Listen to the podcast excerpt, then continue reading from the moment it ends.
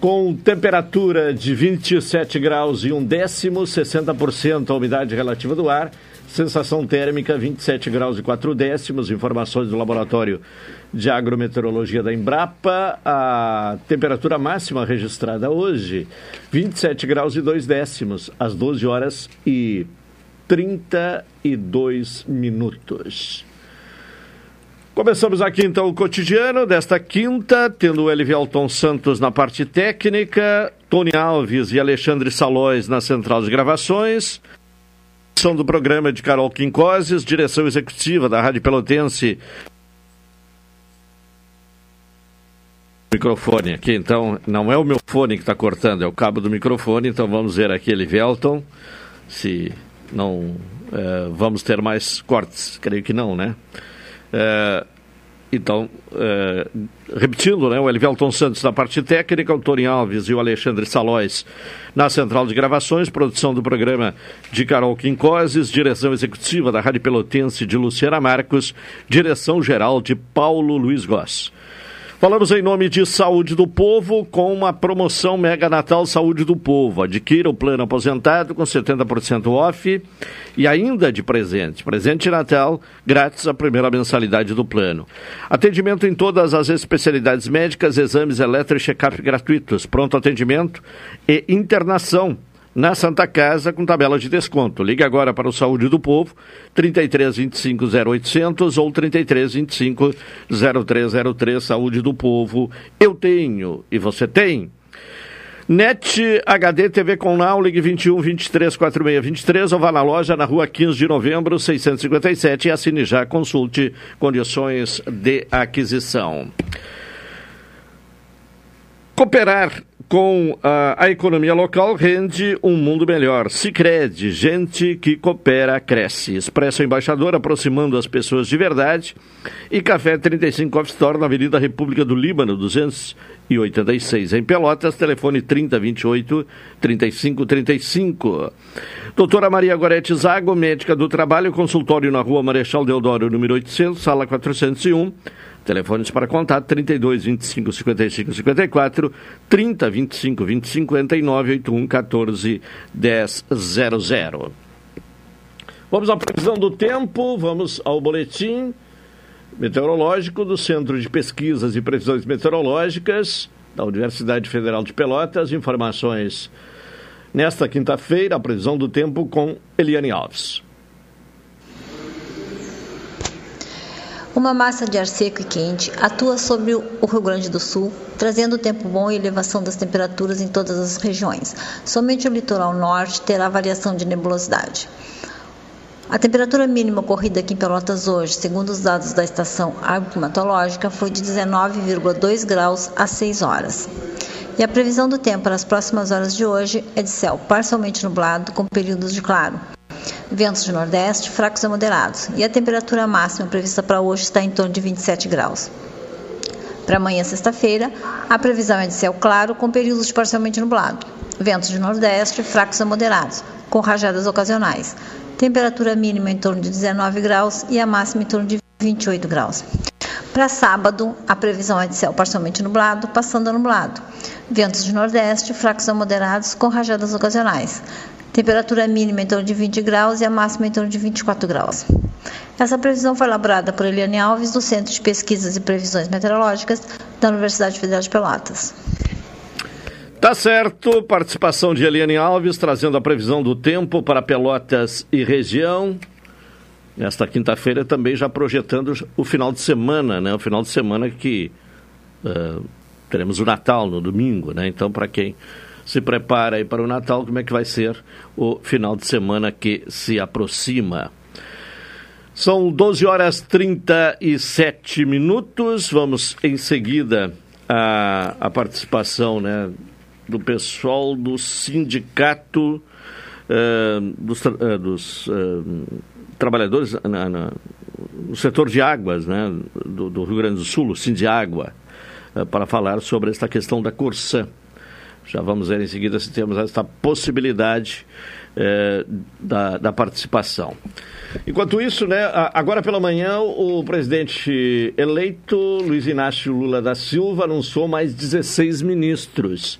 Alexandre Padilha, Relações Institucionais, Márcio Macedo, Secretaria-Geral da Presidência da República, Jorge Messias, Advogado-Geral da União, Nízia Trindade, no, no Ministério da Saúde, Camilo Santana, confirmado no Ministério da Educação, Esther uh, do EC, uh, na gestão, Márcio França, Portos e Aeroportos, Luciana Santos, Ciência e Tecnologia, Cida Gonçalves, no Ministério da Mulher, Wellington Dias, no Desenvolvimento Social, Margarete Menezes, na Cultura, Luiz Marinho, no Ministério do Trabalho, Aniele Franco, Igualdade Racial, Silvio Almeida, Direitos Humanos, Geraldo Alckmin, que é o, o vice-presidente, vai responder pelo Ministério do Desenvolvimento, Indústria e Comércio, e Vinícius Marques de Carvalho, na Controlo, uh, Controladoria Geral da União. Esses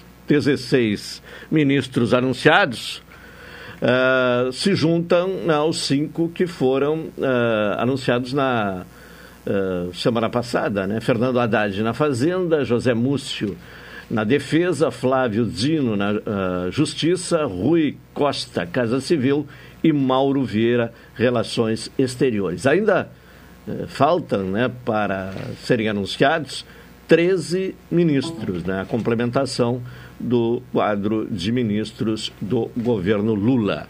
Já conosco o Dr. Wilson Farias, que sempre participa aqui às quintas-feiras. Boa tarde, Dr. Wilson. Boa tarde, Caldenim. Bem, já de cara, já vou dar um Feliz Natal para todo mundo, para não esquecer, que às vezes a gente esquece na euforia do programa, né? É verdade. E como o nosso programa atinge Pelotas, e a grande Pelotas, a grande, a, grande, a região toda, né? Um, um bom Natal para todo mundo, que os espíritos cristãos prevaleçam nas festas e dizer, Calderim, que eu estava observando agora atentamente, a, digamos assim, a, a, a, elencação, vou usar um termo, um, um termo novo, elencação dos, dos ministros, né?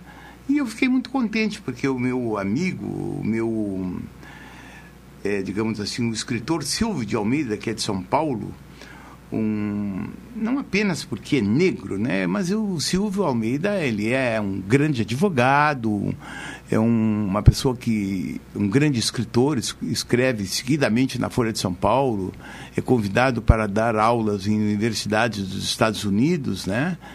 E eu estava torcendo para que ele fosse guindado, né, ao ministério havia, havia informações no início, né, conversando com amigos meus que são ligados à Faculdade Zumbi dos Palmares de São Paulo, que ele seria o, aquele ministério ligado aos negros, especificamente, que seria da igualdade racial, né? Igualdade racial. É, mas não foi. A igualdade é. racial... Ficou com a Aniele Franco. Exatamente. Irmã da irmã, Marielle. Irmã da, daquela, da vereadora que foi assassinada pluralmente no Rio de Janeiro, que ninguém esquece a mas o Silvio, nos direitos humanos, uma pessoa extremamente competente, espero que ele seja feliz e que represente, represente com dignidade a raça negra e, e também aos advogados, porque ele é advogado.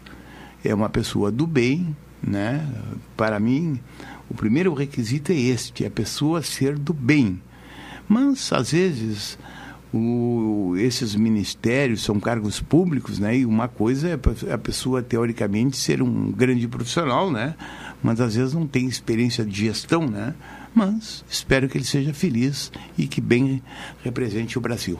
Bom, uh, ainda alguns detalhes aqui, né? da, da, da da relação de ministros confirmados hoje, Geraldo Alckmin, que é o vice-presidente, vai responder pelo desenvolvimento, indústria e comércio. Nesse aspecto aí, eu acho que o Lula foi muito.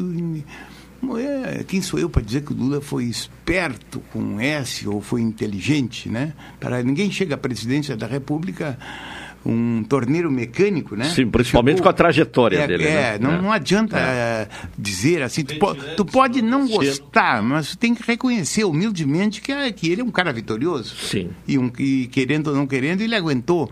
Eu, eu recordo muito bem, Caldenei, que quando o Lula foi preso, eu observava comentários na imprensa, seguidamente, que tinha muita gente que dizia, mas o Lula é um, é um bobão, devia estar no, no Uruguai, onde ele seria bem recebido, estaria viajando para, para outros países, não é verdade?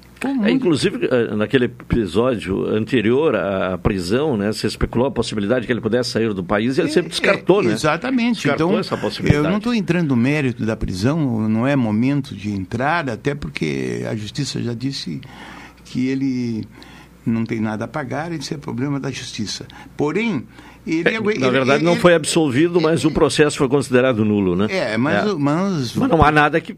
Claro, nesse os, momento, os advogados contra. dele, a defesa é. sempre negaram é. um fato e tudo bem. E, na época, ele simplesmente resolveu cumprir né, a determinação da justiça, se apresentou, né? E cumpriu um tempo bem longo de prisão ali em Curitiba, né? E posteriormente chegou. Mas, mas uh, voltando, uh, uh, entende que foi acertada essa escolha do Geraldo Alckmin? Exatamente, essa, é. essa, era a minha linha de raciocínio. Quando ele escolhe o, o, o Alckmin, na verdade, todo mundo ficou assim assombrado, né? Porque o Alckmin teria, foi adversário dele na anterior, recordam? E, aí, e fez uma campanha forte contra o Lula. E foi uma liderança do PSDB tradicional uh, adversário, né? Exatamente. Do, do, mas, do mas agora a gente observa que o Alckmin colaborou muito na campanha dele porque atraiu o eleitorado do centro. E agora, quando ele coloca o Alckmin no ministério, ele, ele, ele, ele diz para o Brasil que não está administrando única e exclusivamente com o PT. Isso é muito importante. É, bom, e ainda a, a questão aqui da, do Ministério também, eu gostaria da sua opinião sobre a, a questão do, do, do, desenvolvimento social, né? É, aí, que era o Ministério aí... pretendido pela... Simone. Simone Tebet, né? Correto. Foi para o petista Wellington Dias.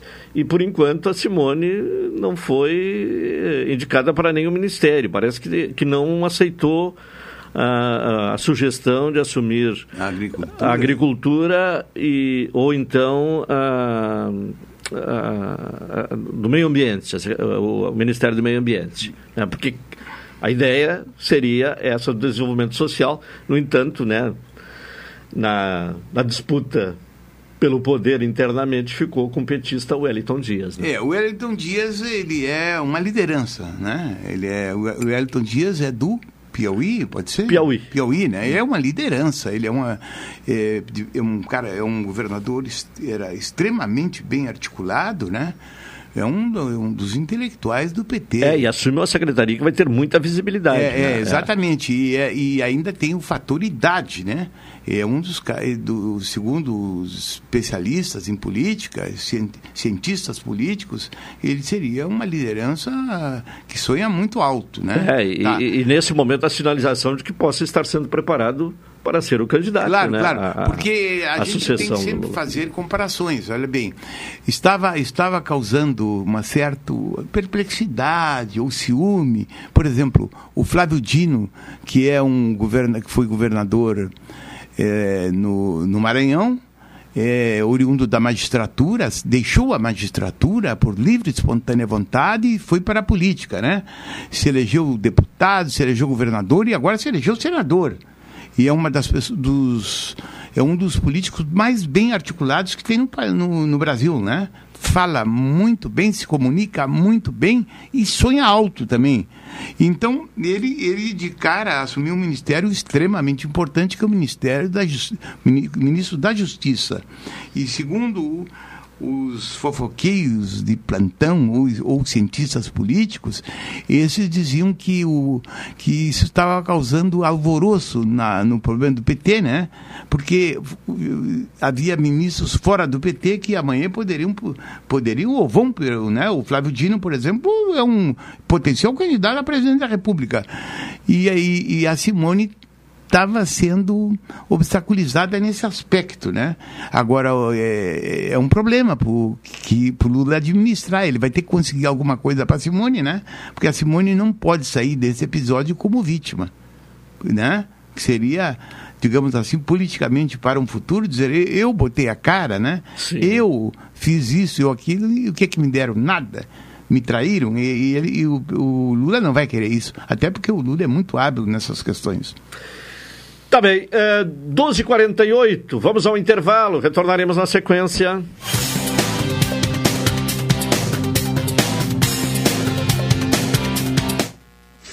Esta é a ZYK 270, Rádio Pelotense, 620 kHz. Música, esporte e notícia. Rádio Pelotense, 10 kW, a mais antiga emissora gaúcha. A Rádio Show da Metade Sul.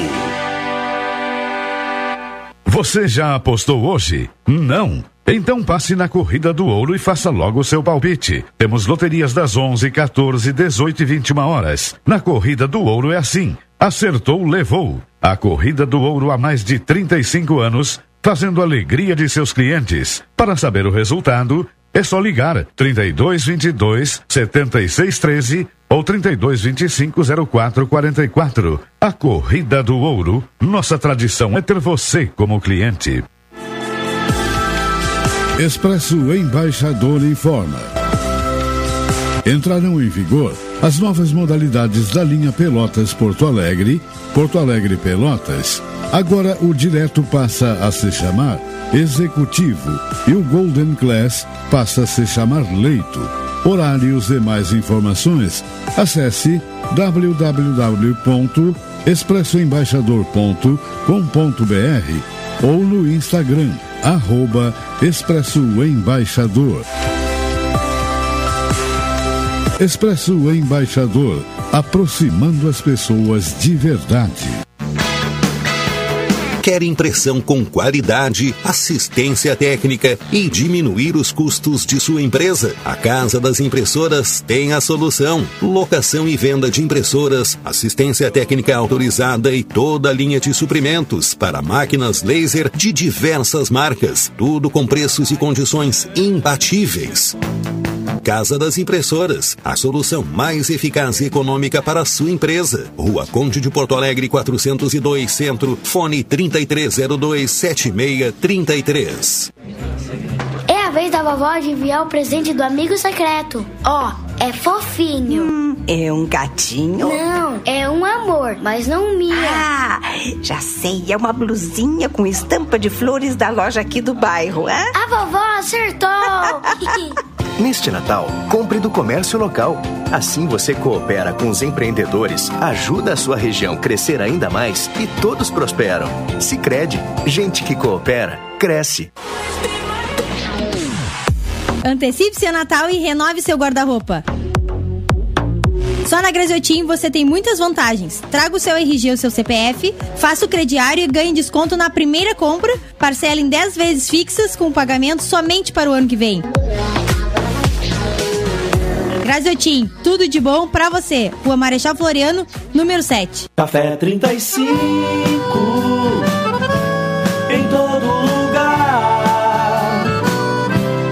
Forte, marcante, o cheirinho no ar. Café 35 em todo lugar. Forte, marcante, como a história do Rio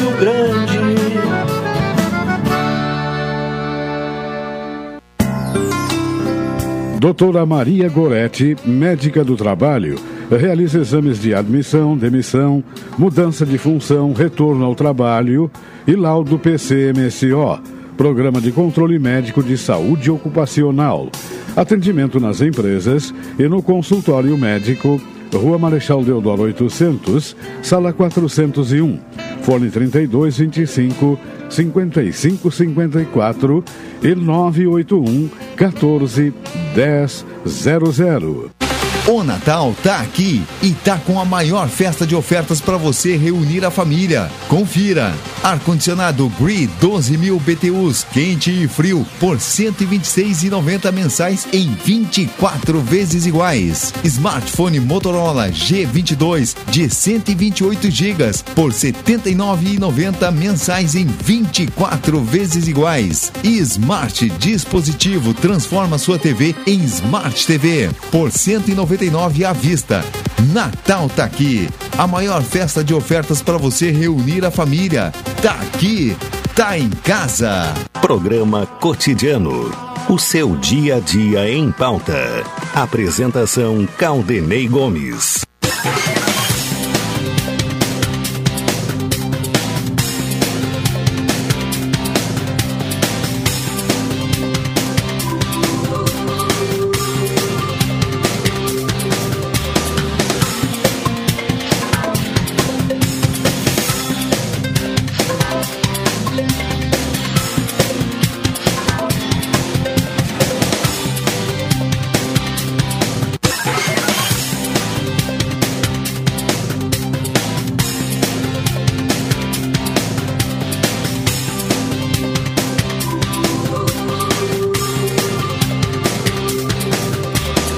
Doze horas e 54 minutos, programa cotidiano aqui na Pelotense, Natal Guanabara, concorra a nove viagens para curtir a praia em Santa Catarina, Expresso Embaixador aproximando as pessoas de verdade.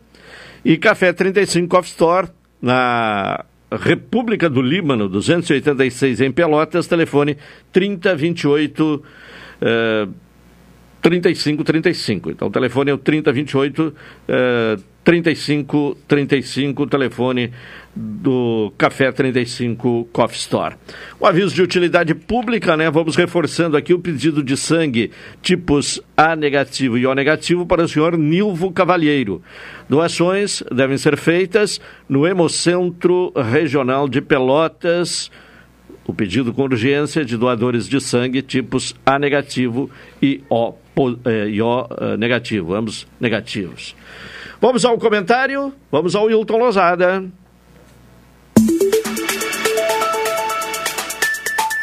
Cidadania e Sociedade. Uma abordagem dos principais assuntos do dia no comentário de Hilton Lousada. Hilton Lousada, boa tarde. Boa tarde, Caldenei. Boa tarde, ouvintes da Pelotense. Bom, nesta quinta-feira, quais são os assuntos aí em destaque, Hilton? Bem, Caldenei, um registro rápido. A indicação do nome de alguns ministros por parte do presidente eleito me chamou a atenção. A indicação de Geraldo Alckmin para ministro da Indústria e Comércio. Ministério este ao qual estará subordinado o BNDES, que será presidido por Mercadante. Então havia uma restrição em relação ao nome de Mercadante. E havia sido convidado anteriormente o Josué Alencar, presidente da Fiesp, que recusou o convite. Então, com a nomeação de Geraldo Alckmin para ministro da Indústria e Comércio, acho que isso tranquiliza o mercado.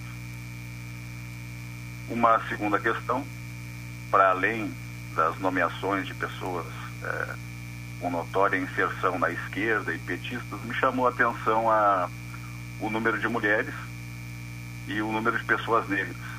Isso é importante. Com a indicação do advogado Silvio Almeida para o Ministério de Direitos Humanos, acho que é um, uma indicação importante. Passado esse registro, um assunto mais longo que merece destaque é que finalmente foi promulgada a proposta de emenda constitucional número 126, a PEC da transição, também conhecida como PEC do Bolsa Família. Durante o dia de ontem, o texto foi aprovado em segundo turno na Câmara dos Deputados e em dois turnos no Senado Federal. Com a aprovação da PEC, o teto de gastos foi aumentado em 145 bilhões para pagamento do Bolsa Família, atualmente em 600 reais, acrescido de um valor de 150 reais por criança de até 6 anos de idade, pelo prazo de um ano. O senador Rodrigo Pacheco, ao promulgar a emenda, disse que após décadas de ininterruptos avanços, a falta de acesso a uma alimentação adequada voltou a ser realidade para parte da população brasileira.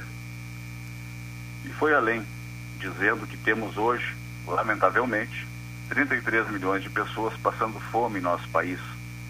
E que ignorar essas pessoas e a urgência de suas necessidades seria, no mínimo, um caso de desumanidade, não sendo possível tolerar que num país que alimenta o mundo ainda haja pessoas passando fome. E vale destacar aqui, ouvintes da Pelotense, ouvintes que já estão acostumados com a expressão proposta de emenda constitucional, pois neste ano de 2022, tudo que foi urgente, emergente e importante foi legislado através de proposta de emenda constitucional. Idealizada na primeira redação para viger por um prazo de quatro anos, a PEC foi desidratada.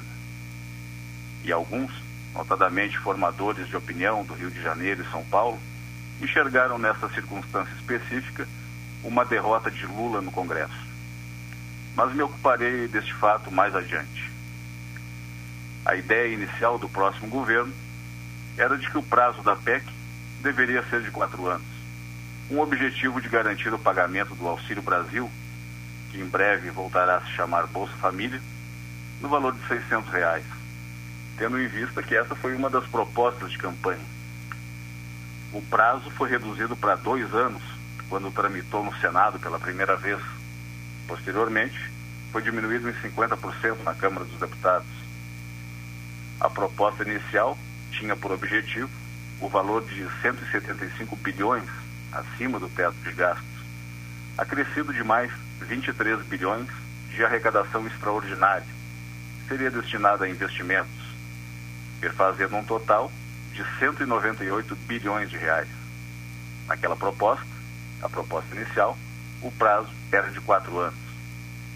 Ao longo da tramitação, o texto começou a ser modificado, inicialmente no prazo e posteriormente no valor. O Senado Federal votou pela vigência prazo de dois anos. O valor, por lá aprovado, ficou em 145 bilhões acima do teto de gastos, valor ao qual seriam acrescidos 23 bilhões extras para recompor o orçamento. Posteriormente, já na Câmara dos Deputados, o prazo da PEC foi reduzido, restando autorizada a vigência por apenas um ano.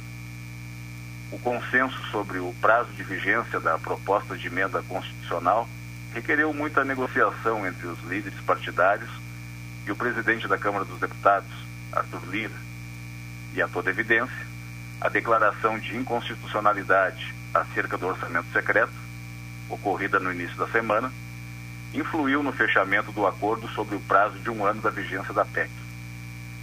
Arthur Lira, ainda que ferido em seu poder de articulação, com a declaração de inconstitucionalidade do orçamento secreto, permaneceu olímpico na terça-feira e na quarta-feira e trabalhou para conquistar o maior número de votos possível. Um possível e decantado enfraquecimento de Arthur Lira também começou a circular. Mas da mesma forma como me ocuparei de Lula mais adiante, me ocuparei também de Arthur Lira mais adiante. Na noite de terça-feira, e isso teve pouca repercussão na imprensa, o Republicanos, através de uma nota de seu presidente, o deputado federal Marcos Pereira, disse que, em função da decisão do Supremo Tribunal Federal, tratada aqui nesse espaço de cidadania e sociedade, decisão de autoria do ministro Gilmar Mendes, de retirar do teto de gastos o valor destinado ao pagamento do Auxílio Brasil para as famílias em situação de vulnerabilidade social, o Republicanos disse que iria votar contra a PEC. Alguns empecilhos foram sendo colocados na tramitação da proposta, mas foram sendo enfrentados. O STF considerou que o orçamento secreto é inconstitucional. Arthur Lira fez política, dialogou com o PT e, ao final, alterou o modelo atualmente existente em relação às chamadas emendas de relator. Por fim, os deputados foram ao plenário.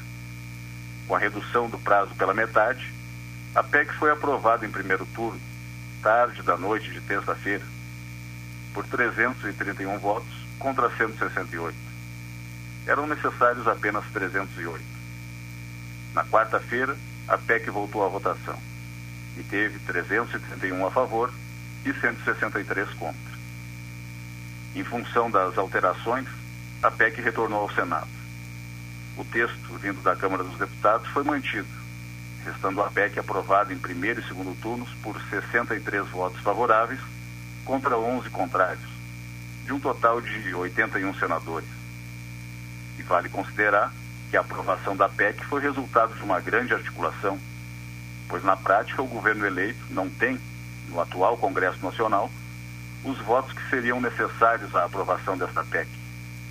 Como também não terá quando os parlamentares da próxima legislatura forem empossados, pois o resultado das eleições para o Legislativo Federal não resultou em tantos deputados e senadores no mesmo campo político que o presidente eleito. Vale considerar ainda que a Câmara dos Deputados aprovou a redistribuição de 19 bilhões e 400 milhões de reais do orçamento secreto. Metade deste valor continuará sob o poder do relator geral. Agora, metade desse valor será transformada em emendas individuais e a outra metade em despesas primárias, discricionárias do Poder Executivo. O texto aprovado diz, no entanto, que essa parte, a das despesas primárias e discricionárias, deverá ser indicada pelo relator geral do orçamento. Algumas questões importantes ainda permanecerão relevantes, quais sejam a transparência, a impessoalidade e a publicidade. Então, é isso. Para além disso, ouvintes da Rádio Pelotense, o que mais haveria para ser dito? Como disse anteriormente, me ocuparia de Lula e de Arthur Lira. Não vejo nenhum dos dois como derrotados. A proposta inicial era uma proposta irreal e todo mundo político sabia disso. O excesso de prazo e o valor foram colocados propositalmente para que o Congresso tivesse algo para cortar e dar uma satisfação à sociedade. Ao final, o governo eleito não tinha nada. O governo não tinha nada, conseguiu um valor substancial por 12 meses. Em Brasília, 24 horas significam uma eternidade, o que dirá 12 meses. O presidente da Câmara dos Deputados também não perdeu. A declaração de inconstitucionalidade do orçamento secreto pelo Supremo Tribunal Federal foi contornada, ainda que temporariamente, com a destinação de um valor secreto para emendas individuais que poderão ser rastreadas. Isso, evidentemente, aumentou o valor das emendas às quais terão direito os membros do Congresso Nacional. Ao final, Lula garantiu sua governabilidade e Arthur Lira continuou defendendo os interesses dos parlamentares, o que daqui a um mês poderá significar a sua reeleição para a presidência da Câmara dos Deputados. Então, por hoje, ficamos por aqui, Caldenei. Tá bem, Hilton. Boa tarde e até amanhã. Boa tarde, boa tarde aos ouvintes da Pelotense e até amanhã. Agora, uma hora mais seis minutos. Vamos ao intervalo, voltaremos na sequência. Esta é a ZYK 270, Rádio Pelotense, 620 kHz. Música, esporte e notícia. Rádio Pelotense, 10 kW, a mais antiga emissora gaúcha. A Rádio Show da Metade Sul. Café 35 em todo lugar. Forte marcante o cheirinho no ar. Café 35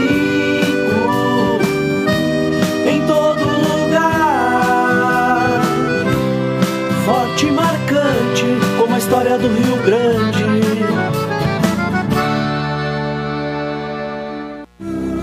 Um provérbio antigo que se você quiser ter prosperidade por um ano, cultive grãos.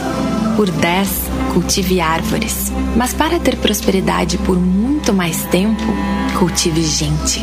Nós cuidamos das pessoas que crescem na nossa terra. E os anos só comprovam. Gente que cultiva a gente, cresce. Feliz 2023. Sicredi, onde o dinheiro rende um mundo melhor.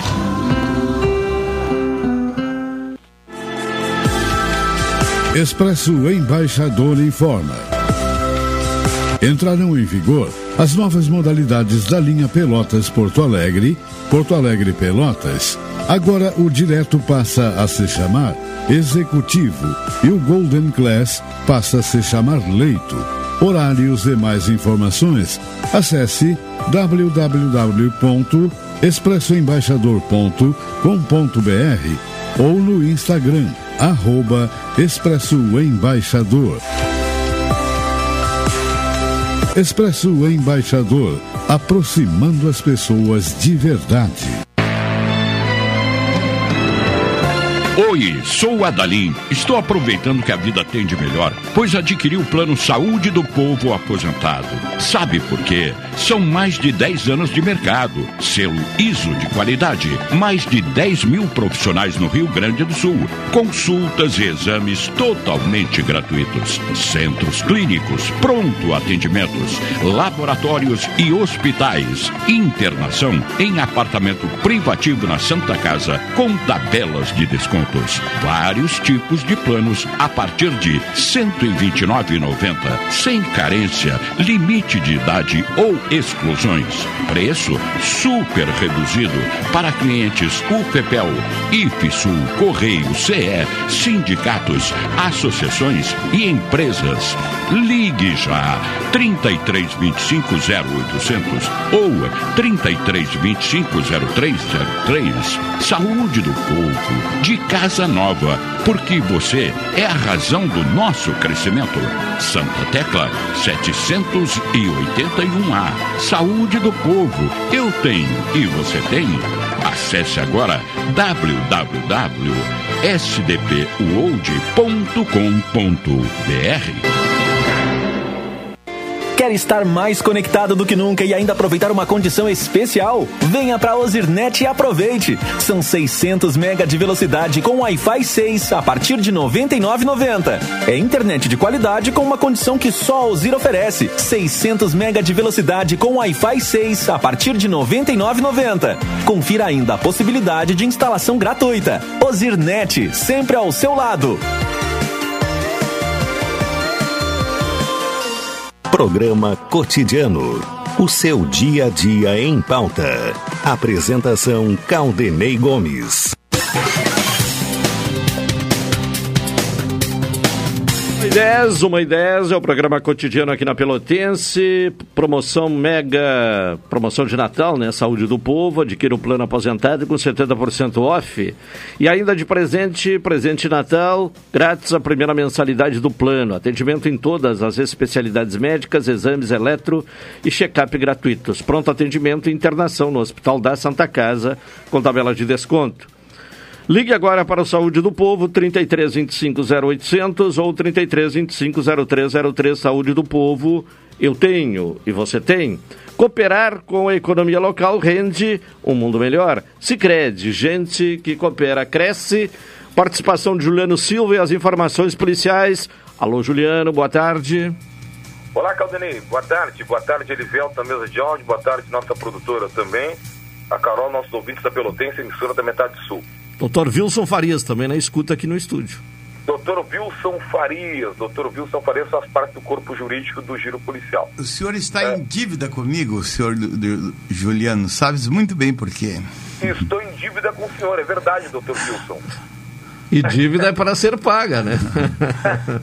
Não, mas esse aí é um jogador caro, hein, o Caldenei? ah, é? Não, essa dívida para me pagar, olha, Caldenei, vou ter que trabalhar muito, hein? É? Quem Não sabe até sei. para fora do Brasil. Esse aí, esse é jogador caro. Caldenei, doutor Wilson Farias, ouvintes da Pelotense, já está na penitenciária estadual lá de Rio Grande. Ah, uma mulher que foi presa ontem pelos agentes da homicídios.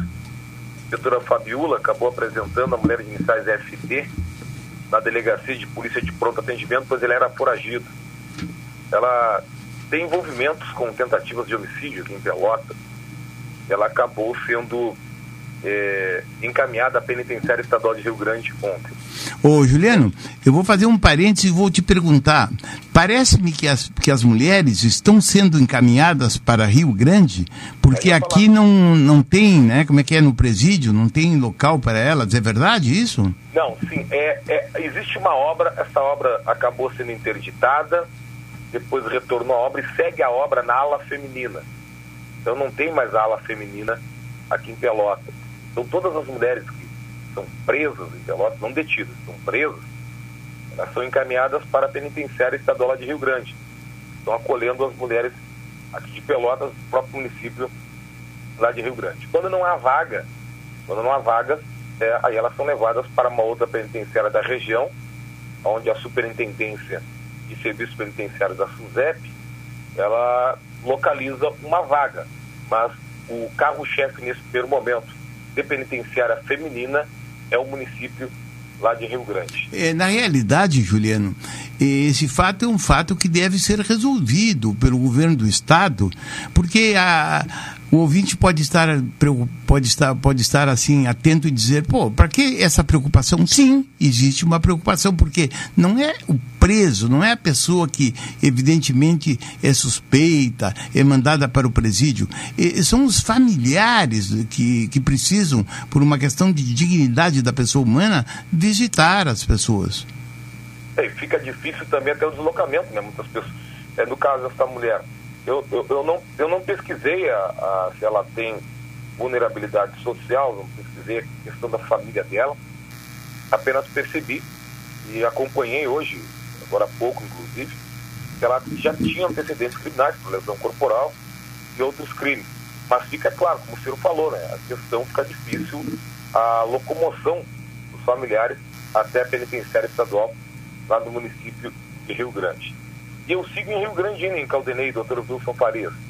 Ainda seguem, é, lamentavelmente, dos últimos 10 anos, eu, eu que acompanhei quando eu trabalhei em Rio Grande, trabalho do delegado Junir Rosa Albuquerque, delegado Junir Rosa Albuquerque, hoje aposentado, comissário o, o Santiago, próprio delegado Roberto Sarragoff e outros delegados lá do município de Rio Grande, próprio Volney também, delegado Volney Seribela, lá do município de Rio Grande, outros policiais, nos últimos 10 anos, Caldenei e doutor Wilson Farias, este é o ano mais violento que está ocorrendo lá em Rio Grande. Isto acontece o quê?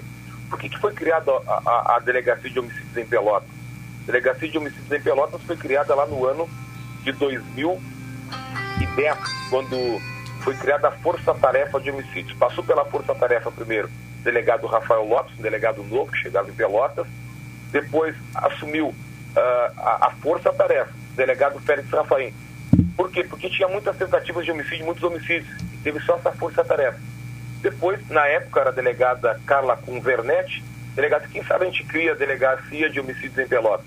Se criou-se a delegacia de homicídios. Quem sabe agora, a exemplo de Pelotas, Rio Grande agora também está com uma força-tarefa de homicídios.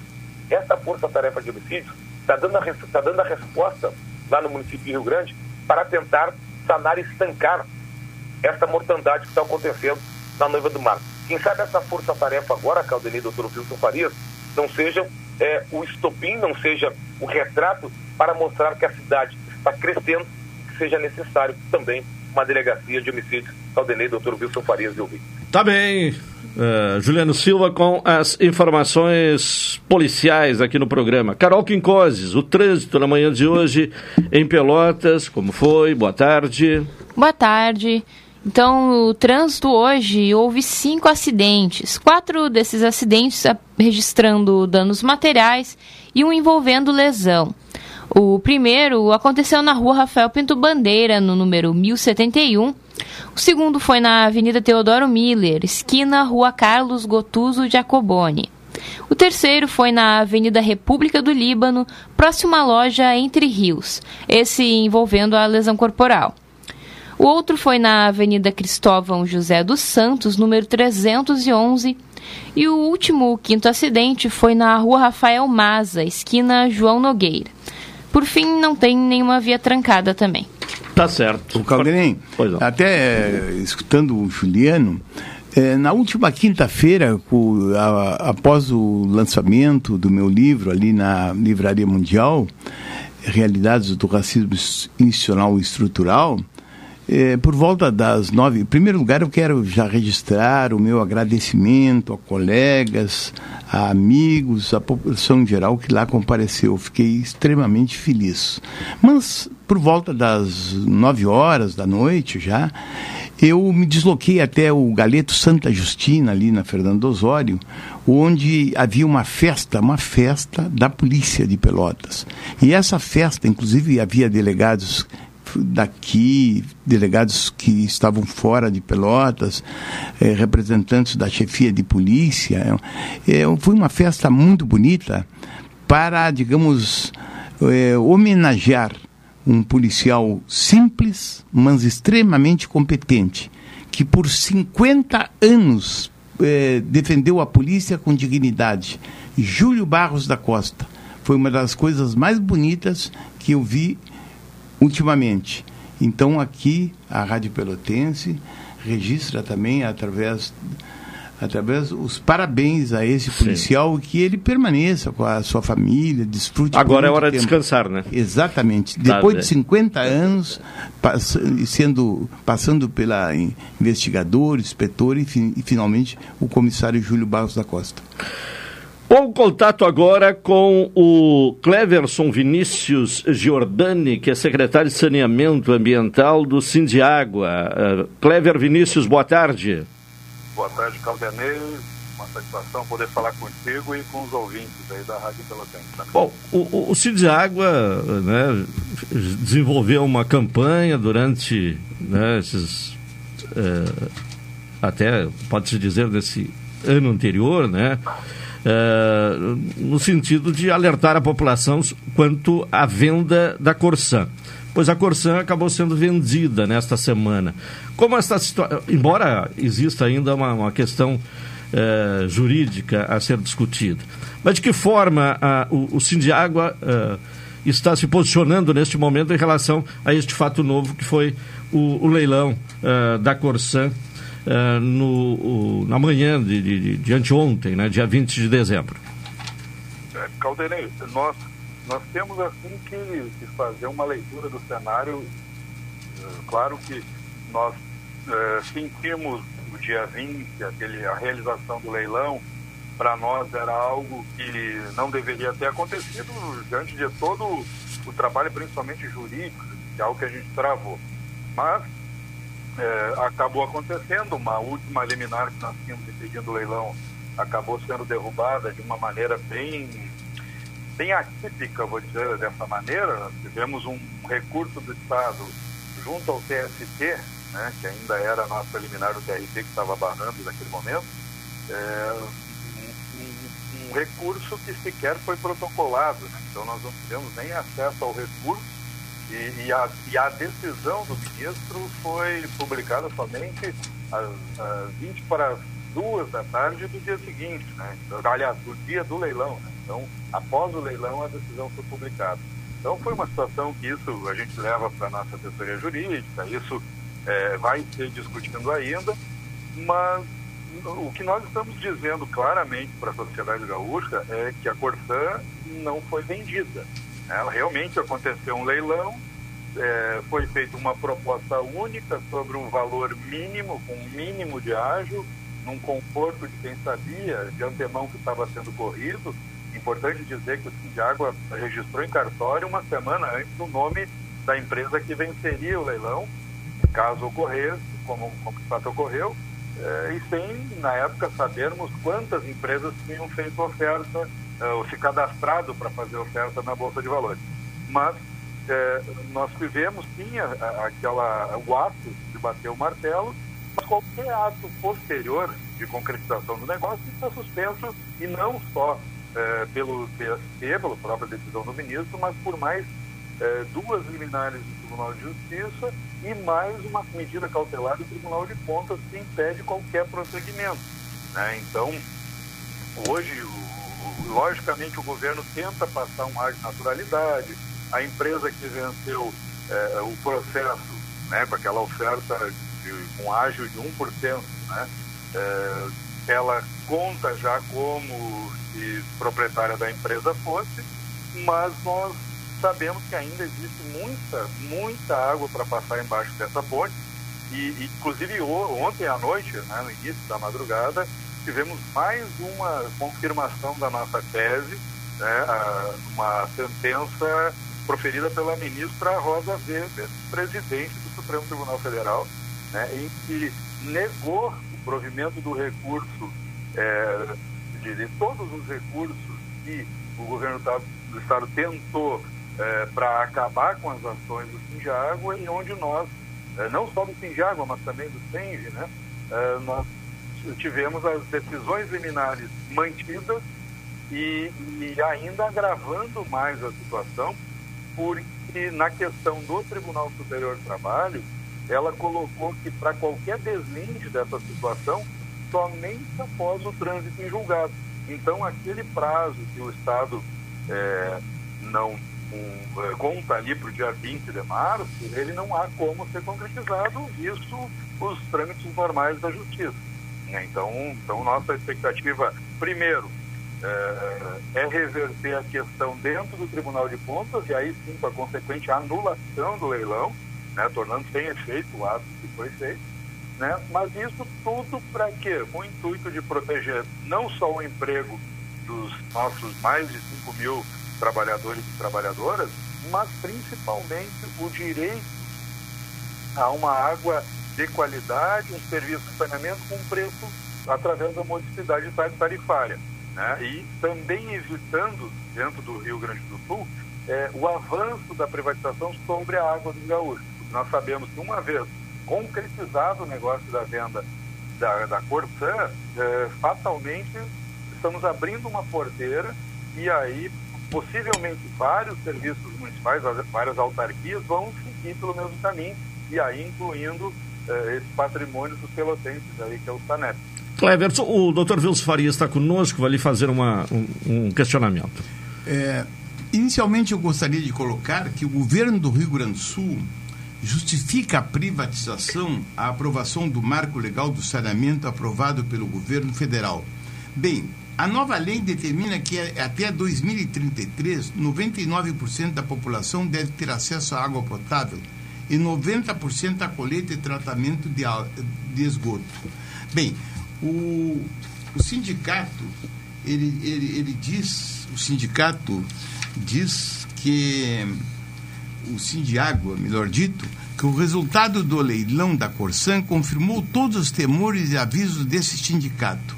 A companhia foi vendida por preço pífio em um único licitante que era de todos conhecido muito antes sequer da publicação de tal. É legítima crônica de um prejuízo anunciado. O que, que o amigo poderia falar em torno dessas minhas afirmações? Primeiro, em torno do que o governo do Estado diz, e segundo, sobre o, o leilão em si. Não, eu agradeço até pela pergunta. O, o que nós podemos fazer de relato acerca disso, das afirmações da Corsã? Exatamente esse ponto, onde começa o governo dizendo que a Corsã não conseguiria atender os índices do marco regulatório até 2033, é que começa a própria derrocada do governo. Porque a Corsã, na distribuição de água, hoje, ela já tem 97%. Então, teria 2% aí de áreas remotas, áreas a serem regularizadas, para chegar aos 99%. Sobre os 90%, a Corsã pode ser considerado como um baixo índice de cobertura no dia, atualmente. Né? Nós estamos aí com cerca de 20%. Mas isso é importante dizer é, para a população compreender que o esgotamento sanitário ele só virou uma preocupação, é, uma política que está sendo discutida a nível nacional só a partir de 2007. Então, com o primeiro marco regulatório do setor. Quando a Corte passou a, a ditar seus contratos e colocar para dentro das suas obrigações uh, o, o, esgotamento, quase todos os contratos não possuíam essa previsão, a Corsan então passou a avançar e praticamente dobrou a sua área de cobertura em menos de 10 anos. Nós estamos sim nos últimos anos paralisados, sem contratos novos, porque isso para justificar a privatização, o, o, a atual gestão parou contratações novas, só concluindo é, obras que já estavam contratadas, mas nesse percentual eh, de cobertura de esgoto começou o problema no processo de privatização, porque a Corsã eh, apresentou documentação para a GERG uma, uma cobertura de esgoto de 14,8%. E dizendo que para chegar aos 90%, então, teria que desembolsar um valor de 15 bilhões até 2033, o que tem, e aí a gente tem que ser realista, realmente 15 bilhões de investimentos, dificilmente consegue mão de obra disponível e, e, e consegue fazer a execução desse valor todo eh, nesse período até 2033. Mas aí começam eh, a, as nossas contraposições, onde nós comprovamos que a Corsã não tem 14,8%, sim 19% da sua cobertura faturando. A Corsã tem mais 10% em ligações prontas e em obras que, que, que já estão contratadas e que, enfim, não, não, não necessita recurso novo. A Corsã tem mais 12% dos nove, que, da sua área de cobertura que está aqui contemplada na região metropolitana de Porto Alegre, onde existe um contrato de parceria público-privada, inclusive com a empresa que venceu o leilão de compra da empresa, é, que, que, que, a Corsã não vai desembolsar mais nenhum centavo e a última obra desses 12% vai ser concluída em 2031, pelo contrato atual. É, somando isso, nós já, estamos, já chegamos aqui próximo a 40%. E nós temos uma ferramenta que a Corsã desenvolveu em, em 2018, o governo Sartori ainda, é, chamado Solutrat, um programa de esgotamento de fossa doméstica, e aí, fazendo esse programa preventivo, mais um esgotamento anual, o usuário paga uma parcelinha mensal diluída do, do valor de um serviço de esgotamento e a destinação desse resíduo é, atendendo o marco regulatório como solução individual efetiva. E essa solução, a GERGS aceitou, a FEPAM aceitou, só foi engavetada é, pelo, pela atual gestão, porque ela representa 38% da cobertura da, da, área da Corsã.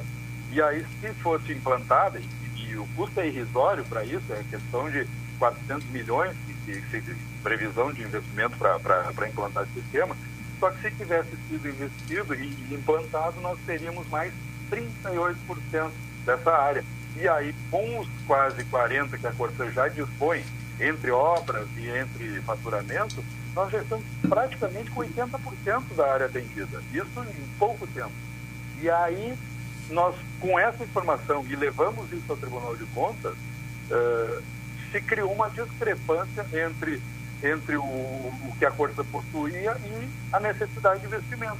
Então, se pegou um valor de 4 bilhões e 4,1 bilhões, uh, baseando-se na hipótese que a Corsa teria que investir 15 bilhões nesse período.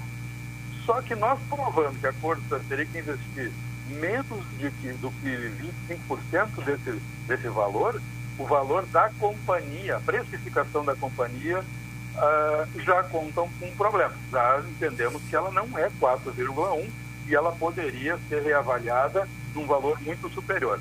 Para ilustrar para vocês, a Corsa tem, em contratos assinados atualmente, sem os aditivos que prorrogaram, inclusive questionamos a validade desses aditivos, uh, a Corsã tem um, um faturamento previsto que supera 200 bilhões de reais.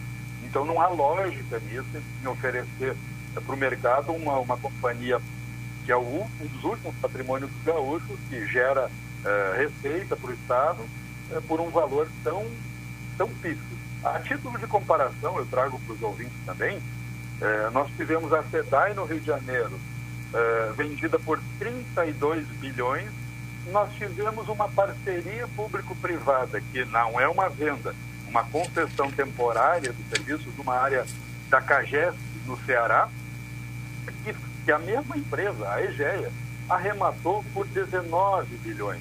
Então nós estamos falando é, numa parceria público-privada, só para comparar esse último, que foi cinco vezes maior o valor pago do que pela compra da Corsã. Então certo. isso nem quem defende a privatização por, por questões ideológicas não pode concordar com esse tipo de negócio. Certo.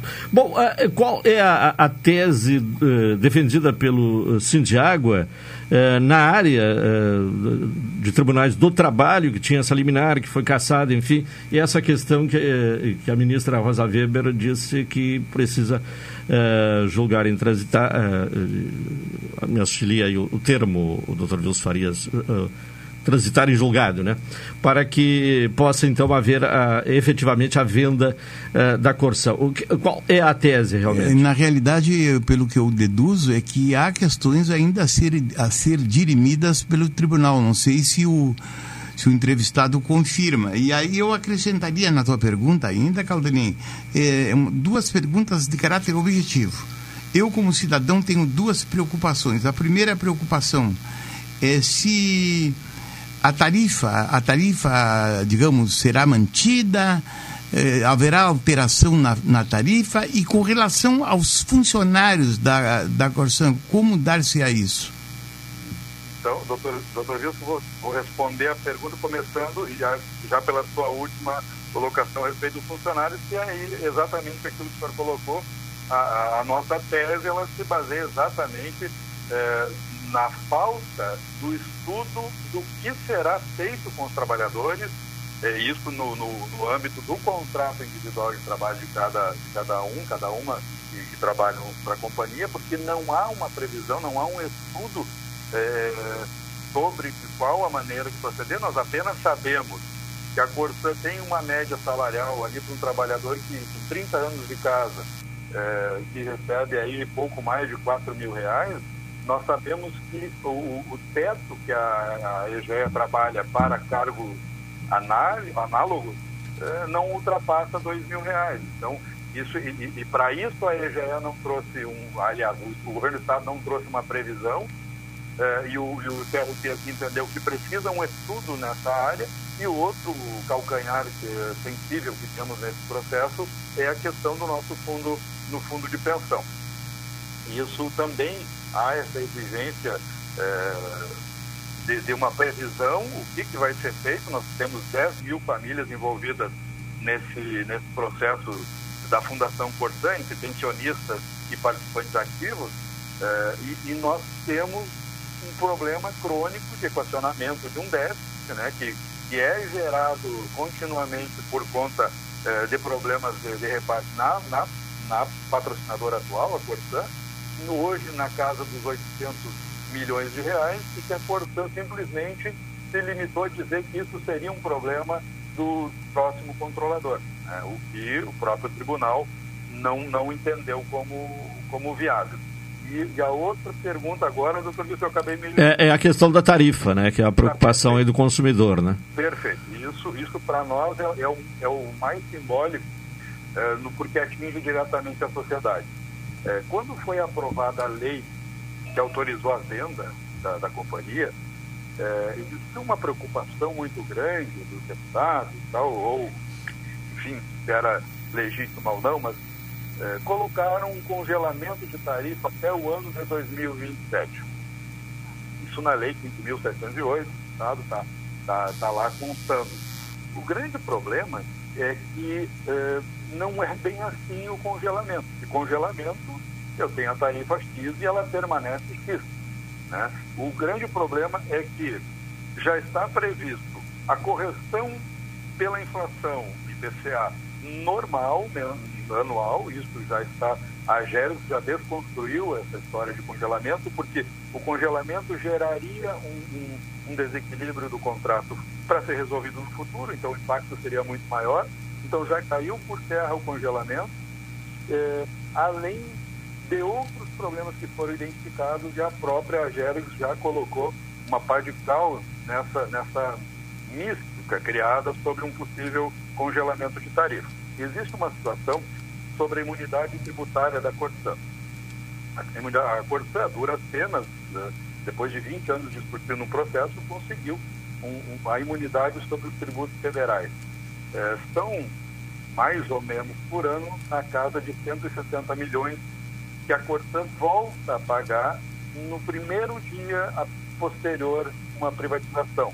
Então, é, é, um, é um valor significativo que a AGERES já disse que não, não se pode aguardar é, uma revisão tarifária ordinária, que aconteceria só em 2027, e sim deveria passar por uma revisão extraordinária anual. Então, no ano seguinte, esses 160 milhões já vão ser inseridos no, na planilha de custos da companhia. Isso, isso é um dos fatores que vai, vai impactar direto na tarifa. Certo. Bom, tem muita coisa ainda, então. É, Pelo que se observa aí, tem muita uh, discussão jurídica ainda sobre essa questão da Corsã, né? Vai longe ainda. Vai longe ainda. Muito obrigado. Agradecemos a uh, Cleverson Vinícius Giordani, secretário de Saneamento Ambiental do Sindiágua. Muito obrigado e uma boa tarde. Boa tarde, nós que agradecemos aí. Tá certo. Bom, é uma questão que vai longe, né, doutor Wilson? Vai longe vai longe. e tem problemas muito sérios isso.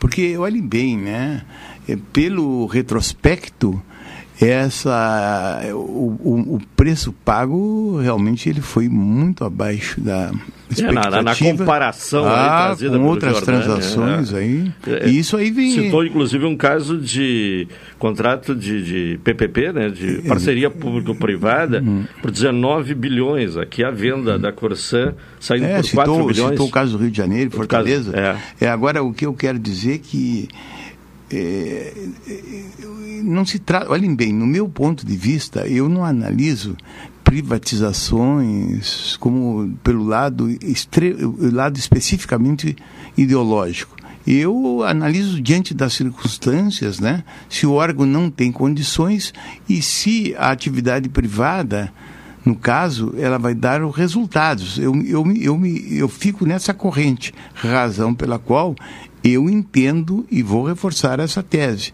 de que cabe aos órgãos públicos realizarem a devida fiscalização, entre os quais eu, cito, eu incluo o Ministério Público. 1h39, vamos ao intervalo, retornaremos na sequência. Esta é a ZYK 270, Rádio Pelotense, 620 kHz. Música, esporte e notícia. Rádio Pelotense, 10 kW, a mais antiga emissora gaúcha. A Rádio Show da Metade Sul.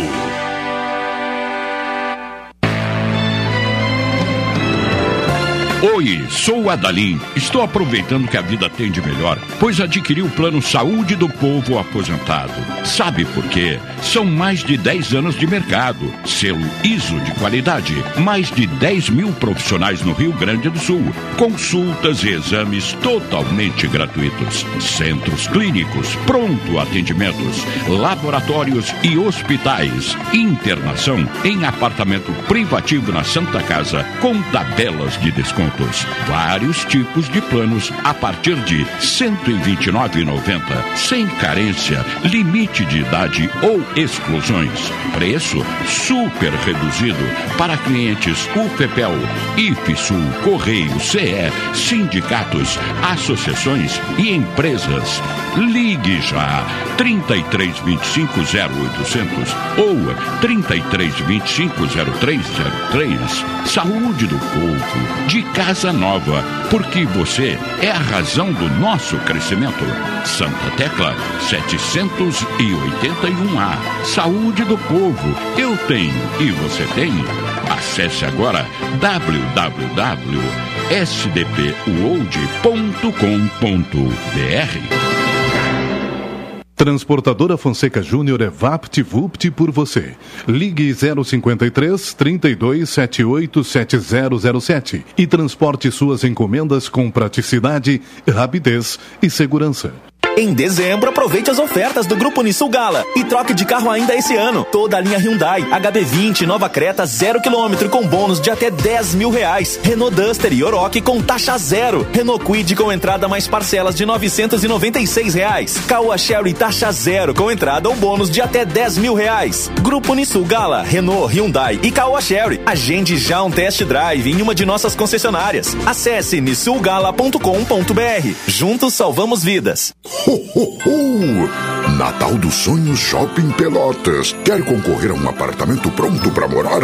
A cada 250 reais em compras, cadastre suas notas e boa sorte! Compras de segunda a quinta, os números da sorte são em dobro. Consulte o regulamento da promoção em nosso site. Viva um Natal repleto de sonhos no Shopping Pelotas. Ho, ho, ho, ho! Expresso Embaixador informa. Entrarão em vigor as novas modalidades da linha Pelotas Porto Alegre, Porto Alegre Pelotas. Agora o direto passa a se chamar Executivo e o Golden Class passa a se chamar Leito. Horários e mais informações, acesse www.expressoembaixador.com.br ou no Instagram arroba Expresso Embaixador. Expresso Embaixador, aproximando as pessoas de verdade. Café 35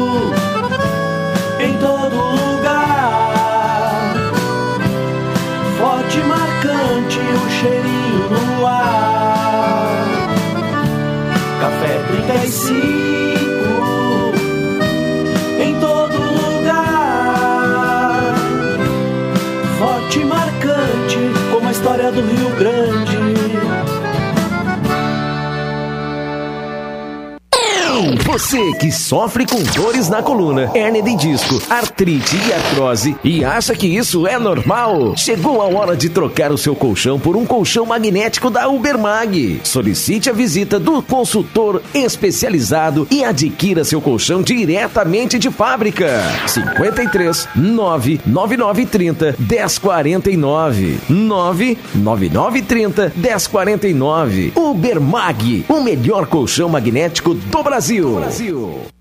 O Natal tá aqui e tá com a maior festa de ofertas para você reunir a família. Confira.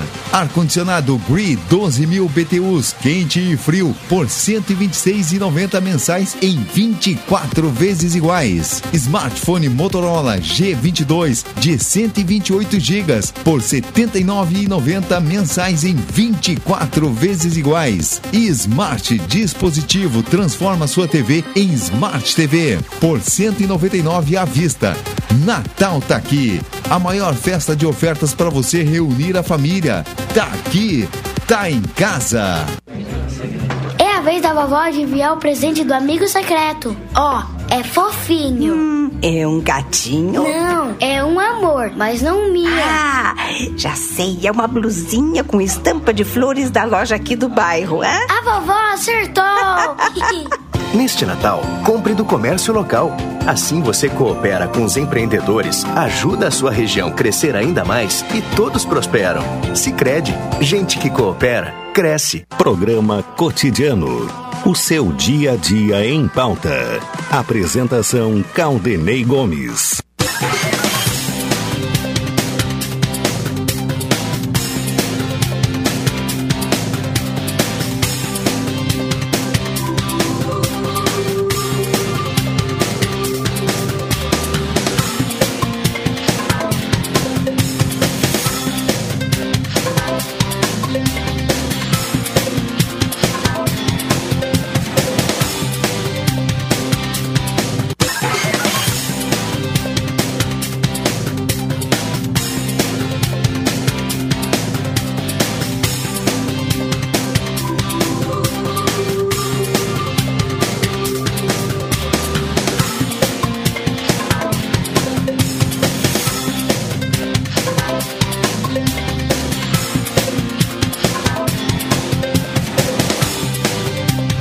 Estamos de volta com o programa cotidiano aqui na Pelotense. Falamos em nome de Expressa Embaixador, aproximando as pessoas de verdade. Café 35 Off Store, na Avenida República do Líbano, 286, em Pelotas. Telefone 3028 35 35. E doutora Maria Gorete Zago, médica do trabalho, consultório na rua Marechal Deodoro, número 800, sala 401. Telefones para contato 32 25 55 54, 30 25 20 59, 81 14 10 00. Contato com o Tenente Coronel Márcio Facim, coordenador regional da Defesa Civil. Uh, Facim, boa tarde. Boa tarde, Claudemei. Boa tarde aos ouvintes da Rádio Pelotense. Uma satisfação estar aqui conversando com todos nesta tarde de hoje. Bom, nos fale desta sala de situação que tem o objetivo de controlar eventos climatológicos, né? Que, que eh, esse serviço que foi implementado nesta semana em Rio Grande. O que é que isso pode contribuir para as questões uh, do clima aqui na região? Olha, Claudemei, é, é um assunto de grande relevância este e o que eu posso dizer aos nossos ouvintes da Pelotense é que nós que trabalhamos, que somos profissionais da segurança pública, não há nada mais relevante para nós do que trabalharmos questões que lidem com a prevenção. E quando nós falamos em previsão do tempo, em possibilitar a informação antecipada e qualificada para as pessoas da comunidade, nós estamos lidando com a prevenção. E Rio Grande fez um anúncio muito, é, muito significativo. Ontem, ontem à tarde, eu estive lá com eles conversando, eles fizeram um anúncio de que terão uma sala de situação lá em Rio Grande, ao qual vai trabalhar especificamente a meteorologia de Rio Grande. Nós já temos uma sala de situação do Estado que disponibiliza informações, alertas à sociedade. Mas quando nós conversamos sobre uma meteorologia feita para todo o estado do Rio Grande do Sul, nós trabalhamos dentro de uma escala de verificação que ela tem, ela é muito importante, mas ela cuida de todo um estado. Quando nós cuidamos de, uma, de um território geográfico menor, a probabilidade de acerto de uma previsão meteorológica ela se torna maior. E em se tornando maior, ela entrega um produto de melhor qualidade para os munícipes. Então, o fato de termos uma sala de situação em Rio Grande é muito importante para o município de Rio Grande, mas também para toda a nossa região, porque as informações que eles produzem acabam por ser importantes para toda a região. Né? Por quê? Porque nós integramos a informação que nos vem do Estado, que nos vem da Defesa Civil Nacional, integramos essa informação qualificada de Rio Grande e também conseguimos com isso aperfeiçoar a entrega de uma previsão melhor para a região toda, além do município de Rio Grande. E como é que vai chegar até a população essas uh, informações?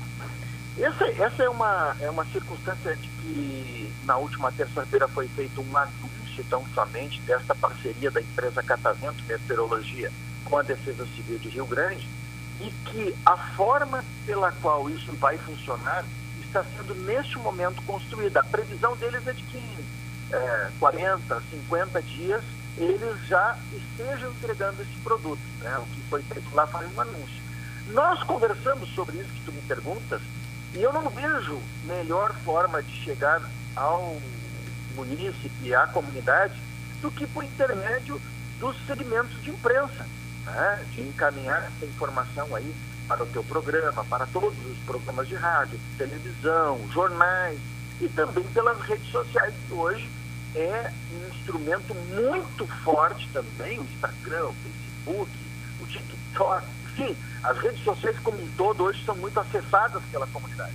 Então nós temos que fazer chegar essa informação pelas redes. Hoje, né, nós temos, além das redes, nós temos uma ferramenta que eu quero aproveitar aqui, a tua audiência qualificada do programa, né, a, a força da Rádio Pelotense, para conversar com a sociedade e lembrar aqueles que ainda não tenham se cadastrado. Hoje, no estado do Rio Grande do Sul, nós temos um serviço de alerta que é importantíssimo as pessoas se cadastrarem. É um serviço gratuito, onde a pessoa acessa o SMS lá do celular através do número 40199. Vou repetir aqui. 40199. Manda um SMS para 40199 e lá no texto do SMS, no texto da mensagem, a pessoa coloca somente o número do CEP da sua residência. Em mandando uma mensagem para 40199 por intermédio do SMS, tá? da mensagem do celular. Botando o CEP da sua residência, as pessoas ficam cadastradas e qualquer alerta de temporal, de vendaval, de granizo, qualquer alerta, ele é recebido quase que imediatamente, assim que enviado lá pela nossa sala de situação do Estado, ele é recebido nos celulares da pessoa. Então, Certo. De todas as pessoas. Então, isso eu quero aqui aproveitar a audiência para lembrar. né? Bom, Rio Grande eh, e a, a região teve episódios de incêndio. Eh, recentemente teve um incêndio na Quinta, outra na Ilha da Turutama e, e um de grande proporção na estação do Taim. Eh, até que ponto essa sala de, de situação pode também auxiliar nesta questão eh, dos incêndios eh, que ocorrem né, e são mais comuns em tempos de, de estiagem? O, o, o doutor Wilson Farias também está conosco, quer eh, lhe fazer um questionamento em cima dessa pergunta que eu coloquei. É, se, digamos assim, esse trabalho ele é de órbita, na órbita municipal ou federal, ou estadual, sei lá? É, esse do, do, do- de Rio Grande é estadual, né? Lá em Rio Grande, essa iniciativa que eles estão tomando é municipal. Municipal, sim. É, é, Já tem um serviço estadual, né? Semelhante, agora passa a ter um municipal em Rio Grande, né? Exatamente. Sim. Perfeito. Essa é- é a circunstância que nós estamos enaltecendo, porque o município, isso não é comum, né? É, o município deliberou, através da Defesa Civil, em buscar esse serviço. E está tendo ele de forma gratuita, né, por intermédio de uma parceria. Isso nós só temos a saudar. Agora, respondendo à tua pergunta anterior, Claudenei, sobre a questão dos incêndios, Rio Grande também está tomando algumas providências bem interessantes. A primeira, ele está construindo uma sala de capacitação dentro da sede da Defesa Civil, ao qual está lá com 30 cadeiras. Eles construíram uma sala de capacitação. Com base nisso, eles estão buscando pessoas especializadas para capacitar os seus servidores, né? para buscar informações com outros atores, com o Corpo de Bombeiros, eh, com outros eh, órgãos envolvidos no sentido de, de integrarem-se com esses segmentos e conseguir com isso dar uma melhor resposta para a comunidade na- no sentido de tanto na- no sentido preventivo de quais as providências tomar para evitar esses incêndios, tanto como o que fazer quando eles acontecem. né? Então eu acho interessante essa, essa capacitação. E a sala de situação ela vai contribuir porque nós tendo a percepção eh, de longos dias sem chuvas, quentes, né, que são propícios, que contribuem de uma forma mais favorável para ocorrências de incêndio, né? Em isso acontecendo, nos possibilita entrar por intermédio de rádios, televisões, redes sociais, orientando a sociedade a não dar determinados eh, comportamentos, como colocar fogo em locais que possam se alastrar, né? cuidar para não largar tocos de cigarros né? nas estradas. Isso é, é muito maléfico quando encontra um capim seco, né? especialmente nesses meses que nós temos mais quentes né? de verão, entre, entre outras é, é, instruções, aconselhamentos que possam ser tomados para é, que sejam encaminhados para a sociedade, digo melhor, através de uma previsão meteorológica que, que diga para nós que vamos ficar aí 5, 6, 10 dias sem chuvas, por exemplo. Né? Certo. Estou tentando construir um exemplo para que os ouvintes possam compreender. Tá bem. Tenente Coronel Márcio Facim, muito obrigado e uma boa tarde. Uma boa tarde a ti, Claudinei, ao meu amigo Wilson Farias, a todos Um grande abraço. da Rádio Pelotense. Quero aproveitar aqui o momento também para desejar um Feliz Natal e um Ano Novo repleto de alegrias e de felicidades para todos os ouvintes da Rádio Pelotense. Tá Muito certo. Muito obrigado e também, né, estendemos aí os cumprimentos e de um feliz ano novo e um feliz Natal a todos da Defesa Civil eh, Regional, né, que presta esse grande serviço num momento de muita dificuldade, né, para as pessoas. Bom, a questão aqui é sobre ainda a, a- privatização da, da, da Corsan, um questionamento eh, que é feito pelo o Sim, né, lá do Mato Grosso, ao eh, Dr. Wilson Farias. Eh, em relação ainda os números, né, eh, maquiados, né, mascarados, eh, que a empresa acabou utilizando como argumento para ah, ah, ah, justificar o leilão, né? É, o, o ouvinte questiona o seguinte: não seria o caso de, de, de, ter ocorrido a indicação de dirigentes da Corsan para mascarar dados da empresa? É, é legal agir dessa forma, né, mascarando dados da empresa? O que, é que o senhor teria a dizer aos nossos ouvintes? Olha, eu, eu não sou responsável e não gosto de fazer afirmações quando eu não conheço o assunto pormenorizadamente. Eu apenas diria que a Corsan foi vendida para o consórcio Aegia com um lance único de 4,15 bilhões. Eu diria que isso realmente, para mim, é, o preço foi pífio. Agora, essa afirmação do ouvinte que está atento, ela deveria ser investigada por órgãos entre os quais o Ministério Público Estadual. Certo.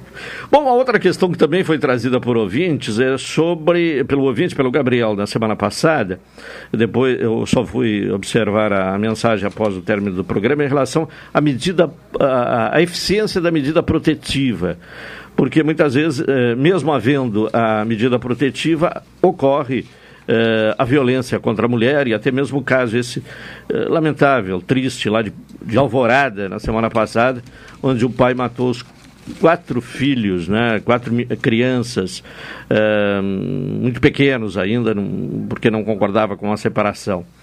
Uh, essa questão da, da, da, eficácia da medida protetiva, doutor Wilson Farias. Ah, na prática essas coisas são muito difíceis, né?